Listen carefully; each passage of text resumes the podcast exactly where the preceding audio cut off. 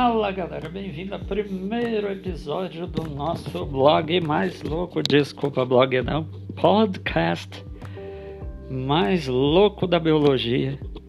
É um podcast que foi pensado para vocês estudarem de uma maneira diferente, divertida e alegre para suas provas do Enem, vestibular e outras.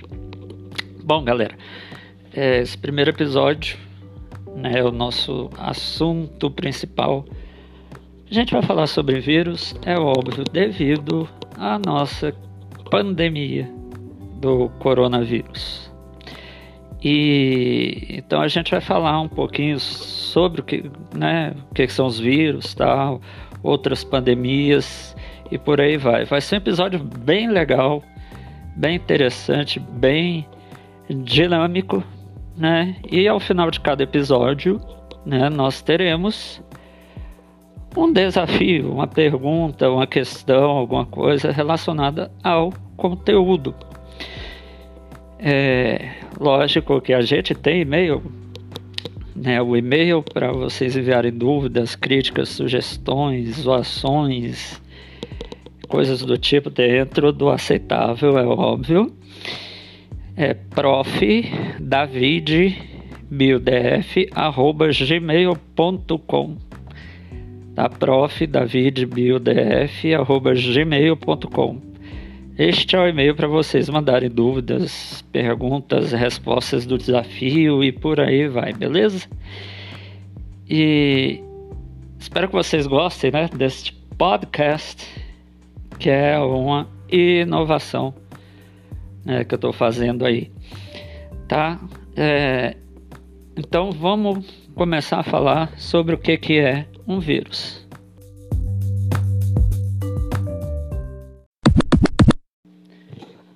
Bom, vamos lá, galera. O que, que é o vírus? O vírus é uma grande incógnita na biologia e na ciência, do modo geral, né? ciências da saúde. Porque tem pessoas que acham que é um ser vivo, tem pessoas que não acham que é o ser vivo. Eu, eu, professor Davi Gordura, também conhecido, é, não considero o vírus ser vivo, tá? Por, por questões simples, por exemplo, ele não é capaz de produzir é, seu próprio alimento, ele não é capaz de metabolizar, melhor dizendo, né? E ele também não se reproduz com os mesmos seres que ele, se ele fosse considerado ser vivo.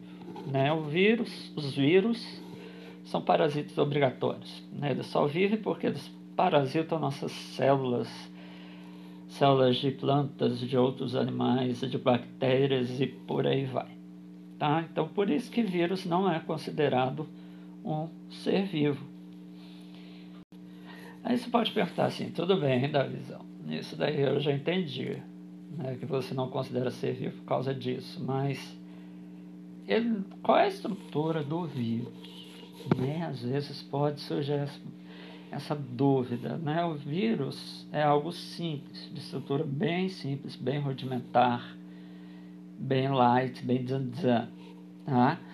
Uh, os vírus, ele tem para cada tipo, cada cepa, né? Tem alguns que falam cada espécie, cada gênero, cada filo, enfim, se não é ser vivo, não entra na classificação, que é tema de outro podcast, é de outro episódio, mas uh, os vírus são basicamente uma capa proteica, tá? E dentro o material genético, que pode ser DNA ou RNA, ou em pequenos grupos, tá? pequenas cepas, você pode ter tanto DNA quanto RNA, só que tem aquele negócio, ele mesmo tendo os dois ácidos nucleicos, é, os dois tipos né, de, de ácidos nucleicos, ele não consegue sintetizar proteína nem nada, porque ele não tem organelo, não tem ribosoma, não tem nada para fazer as proteínas, né? Então, ele tem DNA, ele tem RNA,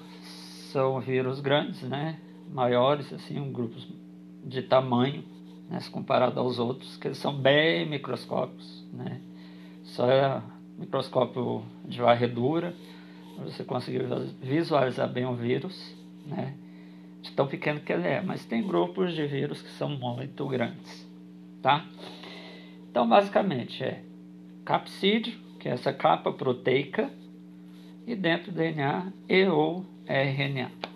Tranquilo? Isso aí é de boa, de bobs, né? Tranquilo. Para que, que tem proteína no vírus? Né? E alguns grupos têm uma camada de gordura. Né? A gente vai chegar já já neles. Mas para que, que tem proteína? Porque os receptores celulares que eles usam, os vírus, para entrar, quando a gente fala entrar em injetar material genético, né? Ah, eles são proteicos, então você precisa ter proteína para encaixar proteína, né? Um processo chamado chave fechadura, que aí também é assunto de outro episódio, né? E quando há esse encaixe, o vírus libera o seu material genético, seja DNA, seja RNA, tá bom? O vírus é só isso, é um ser simples, bonitinho, tranquilinho, faz estragos ou não, né? Depende muito do, do grupo, do vírus, aquela coisa toda. Mas ainda no geral, né? Você tem ah, vírus que matam as células hospedeiras e vírus que não matam as células hospedeiras. Isso dá origem a dois ciclos, que é meio estranho você falar em ciclo reprodutivo se ele não é um ser vivo, né? Você pode até usar termo ciclo multiplicador, alguma coisa do tipo assim, né?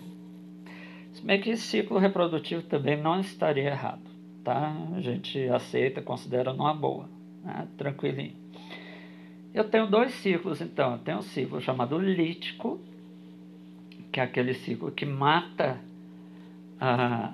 as células hospedeiras, né, que quando o vírus se multiplica, ele estoura a célula e mata a célula hospedeira, hospedeira desculpa. E tem o ciclo lisogênico, que é aquele ciclo que o vírus não mata o seu hospedeiro. Né? Pelo contrário, ele deixa o material genético lá bonitinho, dizendo fofolete. Galera, vai uma curiosidade aí para vocês. Ah, se a gente fosse fazer análise do nosso material genético, né, como um todo, do nosso DNA, em média 6 a 6,5% do nosso DNA seria de material viral, ou DNA ou RNA, que ele acaba virando DNA, né, para fazer o ciclo, tá? Então, ele 6, entre 6 e 6,5% do, do nosso material genético seria material viral. Tá? Não é porque você tem uma gripe, um resfriado, cachumba, sarampo, catapora, que quando você fica bem, aquilo some. Não, o material genético está lá bonitinho, incorporado ao seu. Tá? Então a diferença é essa: ciclo lítico mata e o lisogênico não. Geralmente a gente usa para ilustrar um vírus que é, parasita bactérias, chamado de bacteriófago. Tá? é, ele encaixa né, na proteína. Isso aí, esse esquema é fácil de você achar aí na internet. Né? Ele se encaixa na proteína, então libera lá DNA ou RNA. Aquilo é incorporado pelo DNA principal da bactéria e aí eu vou ter origem a esses ciclos, tá? Basicamente é isso, o ciclo de produção de vírus, né, o ciclo viral de produção e por aí vai. Beleza?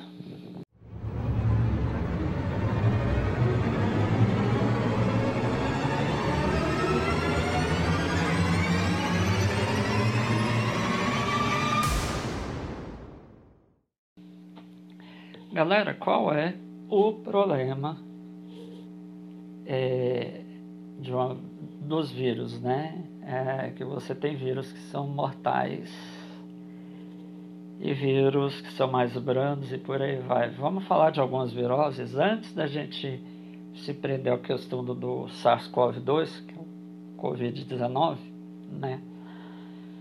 Basicamente, a gente tem um quadro que é geral para todos, que é febre ou estado febril, né? Vai depender do nível de infecção. Ah, uma dor no corpo, né, um incômodo no corpo, que também está relacionado ao tipo né, viral, infecção e por aí vai. Tá? Então, febre e dor no corpo é básico. A maioria apresenta tosse, ou cega, ou comuco. Tá? Basicamente, todas as viroses têm esse quadro, né? Em média, a maioria em média, estou falando que é um padrão, é uma regra, tá? Em média, você tem um tempo de 14 dias estourando de infecção. Né? Algumas exceções raras acontecem, mas você tem o quadro de virose, né, dito pelos médicos aí sempre que você vai ao, ao hospital, é um quadro viral, virose de 14 dias, tá, em média. Aí depende de muitos fatores, né? Mas, por exemplo, viro, duas viroses que sempre a galera confunde, é, gripe e resfriado. São dois vírus completamente diferentes. Vírus da gripe é da gripe, vírus do resfriado é resfriado. Da gripe eu falo específico daqui a pouquinho, porque aí a gente vai entrar uh, na questão do Covid, tá? Mas o vírus do resfriado, geralmente de, você fica no quadro sintomático de 7 a 10 dias, tá? É algo brando, é estado febril, ali aos 37, 37,5, não passa de 38. É, você pode apresentar tosse, mas não é algo comum. Você tem aquela indisposiçãozinha no corpo, né? Aquela coisa, um corpo tá um pouquinho dolorido, né? Geralmente é, pode vir espirro também. Mas tem uma produção um pouquinho maior de muco e, e, e vem espirro também, tá? Tudo isso pode caracterizar o resfriado, só de uma forma bem branda, bem light, né? nada que um. Não vou fazer jabá, né? é um remédio antitérmico, antigripal, aliás, antigripal para resfriado é, é, interessante, né? mas é o que farmácia, os farmacêuticos fazem, né? a farmácia em si, a indústria farmacêutica. Ah, então, sintomas leves, né? de uma semana no máximo, 10 dias você já está zero bala você é infeccioso quando você tem a fase mais aguda dos sintomas, tá? Mas é algo que você pega no ar, tá, né? Ai, bateu um ventinho frio, resfriei. Não. O vírus estava lá e alguma coisa do seu corpo mudou e ele conseguiu se manifestar, mas é, é algo branco, tá? Então não vou falar de gripe agora, a gente fala no Covid. Outras, é, catapora, né? Catapora é, o principal sintoma é o surgimento de vesículas na pele que coçam pra caramba. Né? Quem já teve catapora sabe o tanto que o negócio coça. Né? Enche as paciências, né? você não consegue parar de coçar. Né? Geralmente, toda, quase toda criança tem, eu tive catapora. Né? Foi uma semana punk de coceira. São duas semanas, geralmente, o quadro viral. A primeira semana, os primeiros sete dias, o surgimento dessas vesículas que coçam e você, no ato de coçar e estourar a vesícula, você acaba liberando o vírus para contaminar os outras pessoas. Tá? É, e aí você, depois, na segunda semana, né, os outros sete dias, as vesículas estouram naturalmente, e aí você passa até a fase de cicatrização, você já não tem um, um quadro sintomático tão forte, a febre já é bem baixa, você já não apresenta indisposição do corpo, né? Você só fica com a cicatrização das feridas que formaram. Aí vem outra virose usada como, pelos pais como algo para fazer os seus filhos santinhos ficarem quietos, que é a cachumba, né? Que se caracteriza pelo inchaço das glândulas uh, salivares, né? E dói, principalmente quando você come, né? Que você pensa, a glândula está inflamada, ainda produz alguma coisa, isso é uma dor absurda, né? Uma dor absurda, tá? Mas uh, incha, né? Você fica com a papa embaixo do pescoço. E aí os pais, querendo que seu filho fique quieto por uma semana, falam, ó oh, meu filho, você tá com cachumba, se você não parar de pular, dar cambalhota, estrelinha mortal para trás, duplo carpado, o, a cachumba vai descer. Descer para onde? Se for menino, desce para a região do saco escrotal. Né? Aí o menino já se imagina carregando o saco dele num carrinho de mão tal. tal. E para as meninas, às vezes as mães apelam, os pais, né, e falam que vai descer para os seios e ela vai ficar com aqueles seios grandes, né, tipo airbag ali e tal. Mas gente, não não é que desce, tá? Ah, o vírus da cachumba ele gosta de glândulas.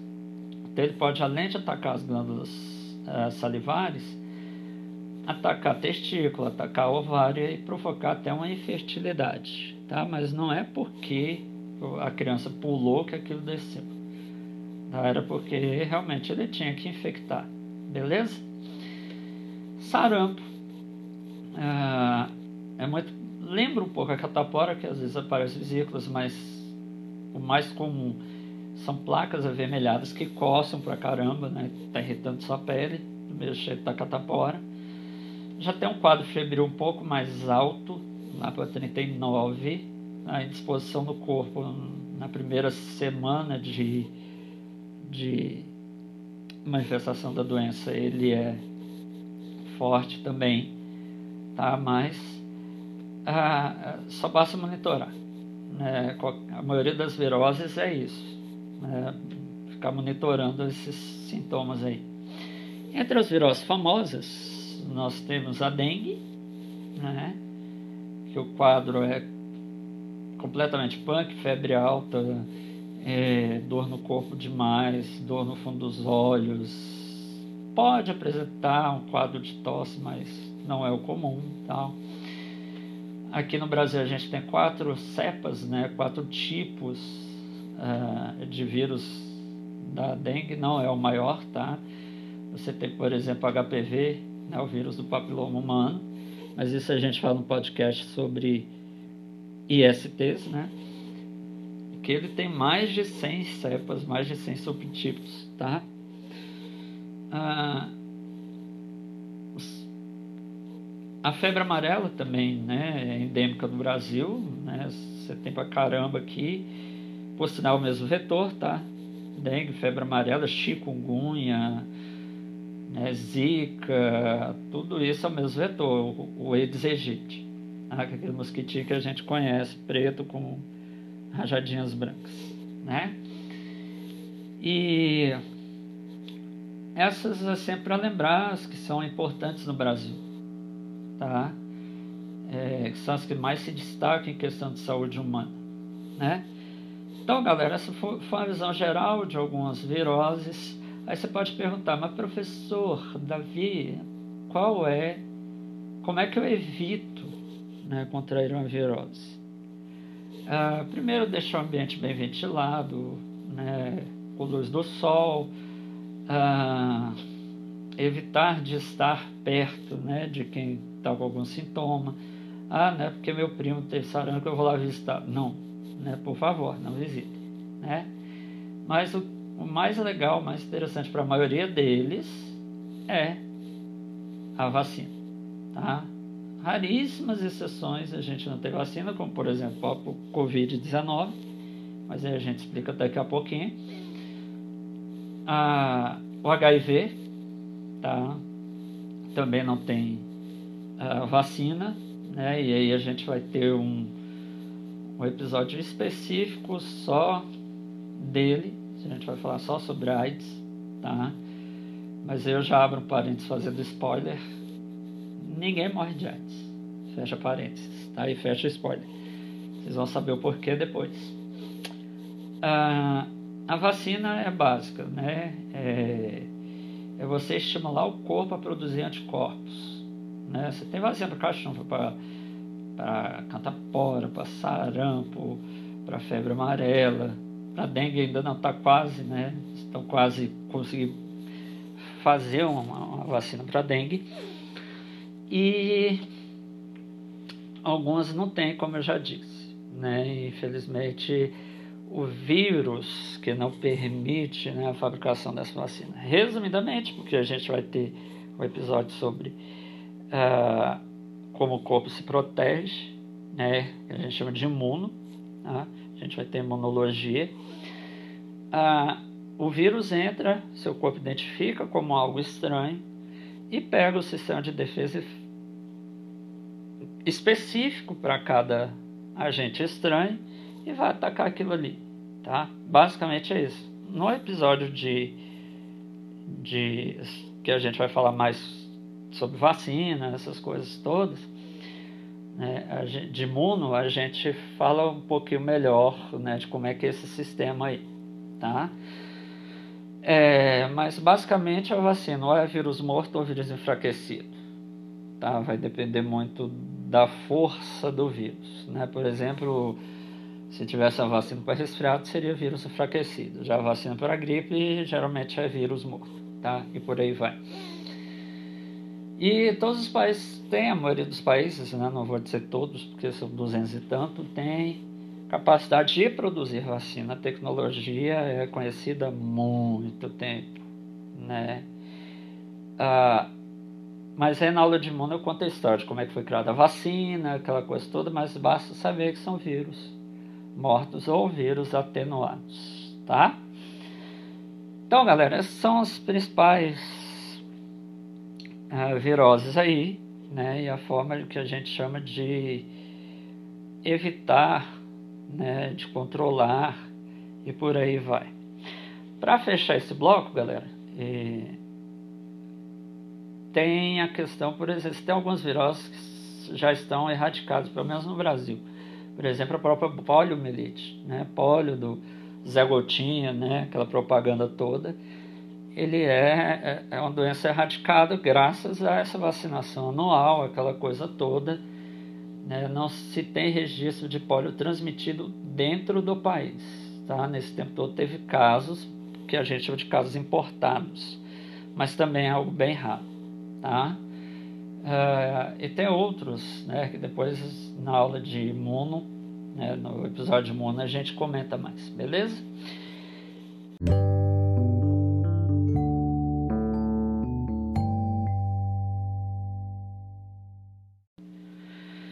Bom, galera, vamos falar agora então da famosa SARS-CoV-2 ou Covid-19, né, ou coronavírus, que tem até aquele, aquele vídeo meme, né, coronavirus. Galera, o coronavírus, ele é um grupo viral que já existe há muito, muito, muito, muito, muito, muito, muito, muito, muito tempo. Tá, e esses vírus têm uma característica interessante que além é, da capa proteica, ele tem uma capa de gordura extra por fora, né, que oferece a proteção maior e às vezes até uma afinidade maior do vírus com a célula, beleza? Há relatos que ele tenha surgido por volta de novembro do ano passado, novembro de 2019, mas pode ser que ele tenha aparecido um pouquinho antes e estranhamente ele apareceu na, na China. Quando eu falo estranhamente, galera, é porque se você for parar para ver as últimas viroses mais punks assim, que chegaram a virar pandemia, elas apareceram na China. Né? Você tem a gripe suína, a gripe aviária. Não sei por que, que os animais levam a culpa. Né? Se, geralmente a mutação punk ocorre no humano, tá? e não em animais. Tá? Ah, mas se você for ver essas últimas uh, doenças mundiais, né, pandêmicas aí, surgiram na China, né, ou em algum país da Ásia, lá perto da China. Né. Alguns dizem que é pela, pelo estilo de alimentação e por aí vai. Mas galera, não é só isso não. Tá? É, o vírus influenza né, que a gente conhece, que tem H1N1, H5N1, H5N3, né, né, são coronavírus, tá? Ah, o SARS-CoV-2 é um tipo de vírus que sofreu alguma mutação ali, um coronavírus que mutou, né, e ele se tornou algo um pouco mais fácil de se transmitir, né? Tanto que de, foi declarado pandemia, se eu não me engano, em março, fevereiro ou março deste ano. né, se declarou pandemia, você vê o tempo né, do primeiro caso notificado lá em dezembro, novembro, dezembro, até se tornar uma pandemia foi algo assim assustador. Né? Extrema velocidade, uma das coisas que pressiona no, no SARS-CoV-2 é justamente a facilidade dele se, se transmitir de uma pessoa para outra. Por quê? Ele é tão diferente que a pessoa se torna vetor antes mesmo de apresentar o quadro sintomático, ou mesmo sendo assintomático, ou seja, a pessoa pode nunca apresentar nada, nenhum sintoma, nem febre, nem dor de cabeça, né, né, né, e ela transmite o vírus, tá? Especula-se, né, pelas observações, que o vírus se torna transmissível a partir do quinto dia de infecção. É lógico que geralmente no quinto dia você ainda não tem sintomas. Né? Os sintomas podem, vão aparecer geralmente por sete dias. Tá? É o período de janela, o período assintomático, mas alguns não tem nem sintoma, né? só para relembrar. Tá? Então, SARS-CoV, uma das coisas que pressiona é a velocidade de transmissão.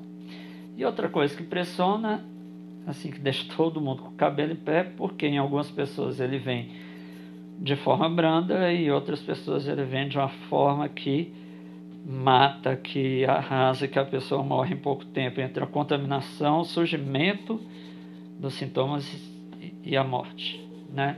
Por ser um vírus novo, a gente ainda não conhece tudo sobre ele, sobre o funcionamento, o ciclo dele. Prova provavelmente seja um ciclo lítico, né, geralmente uh, vírus que provocam a morte tem um ciclo lítico, tá? que estoura, detona a célula hospedeira. É, então tem muita coisa que a gente não sabe sobre o SARS-CoV-2. Tá? Uh, a doença ficou conhecida como Covid-19 porque é um coronavírus, né? Covid, tá? Coronavírus Disease, né? Por isso essa sigla, 19 porque ele apareceu em 2019 tá? não é a variante 19. Tá? É o ano que ele foi descoberto que ele apareceu, enfim, anyway. Tá? Então, é tudo novo para gente no, no, no, Covid, né? no SARS-CoV. Tá? É, a gente não sabe como é que, por que, que cada corpo reage. Por exemplo, você tem famílias que é, pai e mãe têm, são assintomáticos, o filho tem e morre, e o neto não tem nada nem pega. Né? Então, a gente não consegue entender a mecânica do vírus. Né? Se tem algo que facilita, né? estão saindo estudos ainda, tem estudos mais recentes que mostram que ele prefere se hospedar em antipostos, né, salas de gordura, então por isso pessoas obesas seriam pessoas do grupo de risco, e aí por aí vai. Né? A gente não precisa falar nem dos imunodeprimidos, porque eles são grupo de risco a qualquer doença, né? qualquer coisa que apareça. Tá? Então é tudo novo no Covid. Uh, a gente não sabe a mecânica direito. Isso implica em é, demorar um pouquinho mais para fazer a vacina, né? para desenvolver a vacina, fazer toda a fase de testes. Você tem primeiro teste laboratório, depois passa para três etapas de teste em humanos para aí sim entrar com pedido de aprovação dos órgãos competentes do país, para aí sim você poder fabricar, se bem que a fabricação é feita antes do registro, tá? No caso de uma pandemia, porque assim que o registro sai, eles já têm uma quantidade de vacina para ceder. E é um processo demorado, um ano, um ano e meio, enfim. Né? A gente tem, ah, por exemplo, a vacina russa, teoricamente, segundo os estudos, é que está mais adiantada, mas eu acho que antes do fim do ano não sai. Tá? a gente tem mais quatro vacinas chinesas que estão na terceira fase, né, já em testes humanos, e a previsão de ser até o meio do ano que vem. Então, realmente é uma corrida, não contra o tempo, mas uma corrida contra o vírus propriamente dito. Tá? E galera, é, é difícil de você controlar, fazer um isolamento sanitário para impedir que isso vire uma pandemia, né? Começou com a endemia na China, aí de repente passou a ser uma epidemia, né? Porque pegou várias regiões da Ásia e de repente passou de continentes e virou uma pandemia, né? Alguns exemplos de pandemia gripe espanhola, né? Ela tem o nome de espanhol não foi porque ela aconteceu na Espanha, tá? Mas porque a, impre a imprensa espanhola foi que deu mais cobertura e foi um dos países mais arrasados, né? Uma boa parte da população espanhola morreu, que era um vírus novo, naquela época a produção de vacina não é como hoje, né? Na velocidade e tal, então galera, a, a, o vírus apareceu, influenza, o H1N1 veio e limpou a galera, uma boa parte. E aí a gente volta a discutir isso no episódio sobre evolução, sobre pressão evolutiva, aquelas coisas bem legais que a gente vê dentro da parte de evolução. Eu pelo menos gosto. E galera,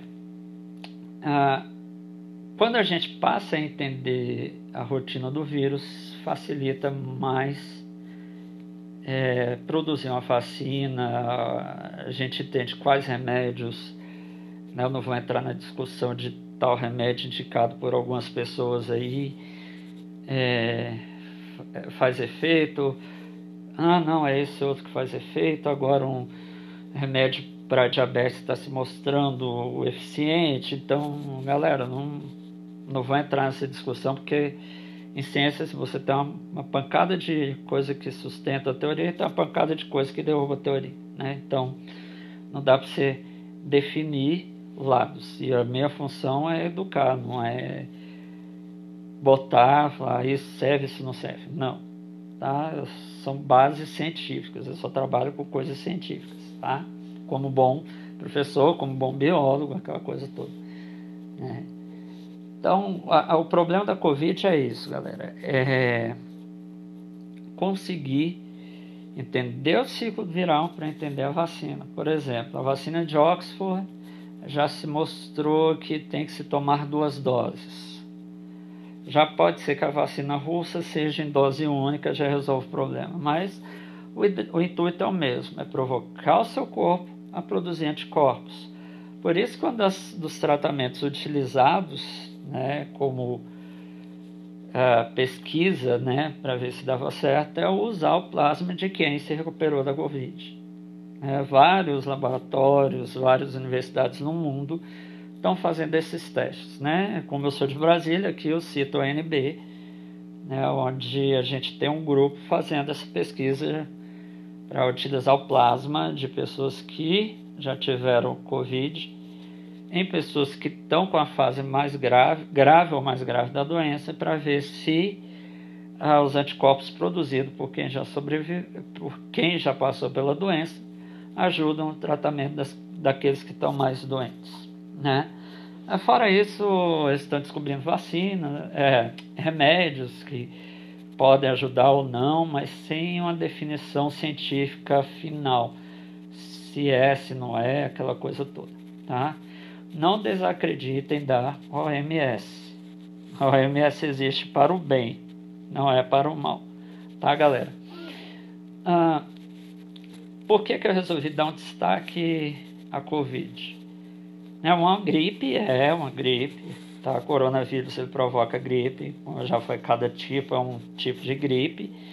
Tá? Por exemplo, na época do H1N1 eu tive uma gripe muito forte né? É, tanto que eu tomei a vacina depois, né? Já não adiantava, mas anyway, eu não sabia se era H1N1 ou não, né? Então eu me protegi do mesmo jeito, né? E cada ano é preciso renovar a vacina da gripe, porque é, geralmente é o tempo de mutação. Tá? Os vírus, e eles não mutam na hora. Se é H1N1, H1N2, não. Tá? A mutação é algo aleatório. É só lembrar, quem está aí no terceiro ano ouvindo né, o podcast, que mutação é algo aleatório. Tá? Não é algo. Ah, eu vou prever que esse vírus vai mutar. Ah, ano que vem esse. Não. É feito um estudo das cepas que estão dominando em X países, né, em algum lugar do mundo, e a partir disso é feita a vacina da gripe. Por isso que a campanha é anual. Tá? A campanha anual por causa disso. Né? Por isso que eu destaquei a Covid, porque eu, eu acho que pode cair vestibular, Enem, é, para aqueles que são de Brasília no PAIS, né? Programa de Avaliação Seriada da UNB. Então, pode aparecer em vários e vários campos. Por isso que essa pequena parte né, do meu podcast eu, eu dediquei ao Covid-19, né, SARS-CoV-2, tá, que é SARS, porque é Síndrome Respiratório Aguda Grave. Tá? Tem outros tipos de, de coronavírus que são um pouco mais brandos, mas os, geralmente os SARS são os mais punks, tá? Uh, pneumonia e por aí vai, realmente detonam e podem matar uma pessoa. Ah, lembrando que o vírus pode matar a pessoa, seja velho, adulto, atlético, obeso e por aí vai. Ah, não é seu porte que define o que vai acontecer ou não. Tá? É, a gente pode até falar que é uma questão evolutiva, né? a pressão de seleção natural aí, mas isso é tema para um outro episódio. Galera, vamos de desafio então para a gente fechar aqui nosso podcast, né, o primeiro episódio do BioRocks, tá? É, mandem dúvidas lá no e-mail profdavidbiodf@gmail.com, tá? É, dúvidas, sugestões, aquela coisa toda, né? Então vamos fechar com o desafio, lembrando que no final do segundo episódio eu dou a resposta do desafio deste episódio e já lanço o outro desafio, beleza? Tem a ver com a questão de viroses, tá? Então, para você aí, se quiser mandar no e-mail, pode mandar foto ou no próprio corpo do e-mail, enfim. Uh, manda e escreve. Escolhe cinco viroses, tá? Fica ao seu critério, pode ser das que eu falei, pode ser outras que você vai pesquisar e descreva elas apontando ah, sintomas, vetores e, se possível, ciclo reprodutivo. Beleza? Então, esse é o desafio. Então, no próximo episódio, eu trago uma ideia de resposta, né? Porque viroses, N viroses, né? Eu trago uma ideia de resposta. Beleza? Galera, espero que vocês tenham gostado. É o primeiro episódio. Né? Como primeiro de todos, às vezes tem coisas né, são legais, coisas que não são legais, mas eu conto com o feedback de vocês. Espero que vocês tenham gostado. Daqui a alguns dias lanço outro episódio. Né? Fique atento ao seu agregador de podcast aí. E em breve também teremos minha página com vídeo aulas que vão ter diferenciais. Né? Um deles é cada vídeo aula vai vir com exercício é, em PDF, tá uma listinha de exercícios já com o gabarito. Mas por favor, não olhe o gabarito antes de tentar fazer as questões. Ok, pequeno gafanhoto? É, e vai ter outro diferencial que vão ser as, as lives no, no Google Meet ou em outra é, ferramenta dessa de reuniões, tá? para a gente resolver questões do Enem, questões de outros vestibulares, ali, real, na live. Né? Vocês vão ter o prazer de me ver, não só me ouvir. Beleza? Então, galera, até o próximo episódio. Espero que vocês tenham gostado. Valeu!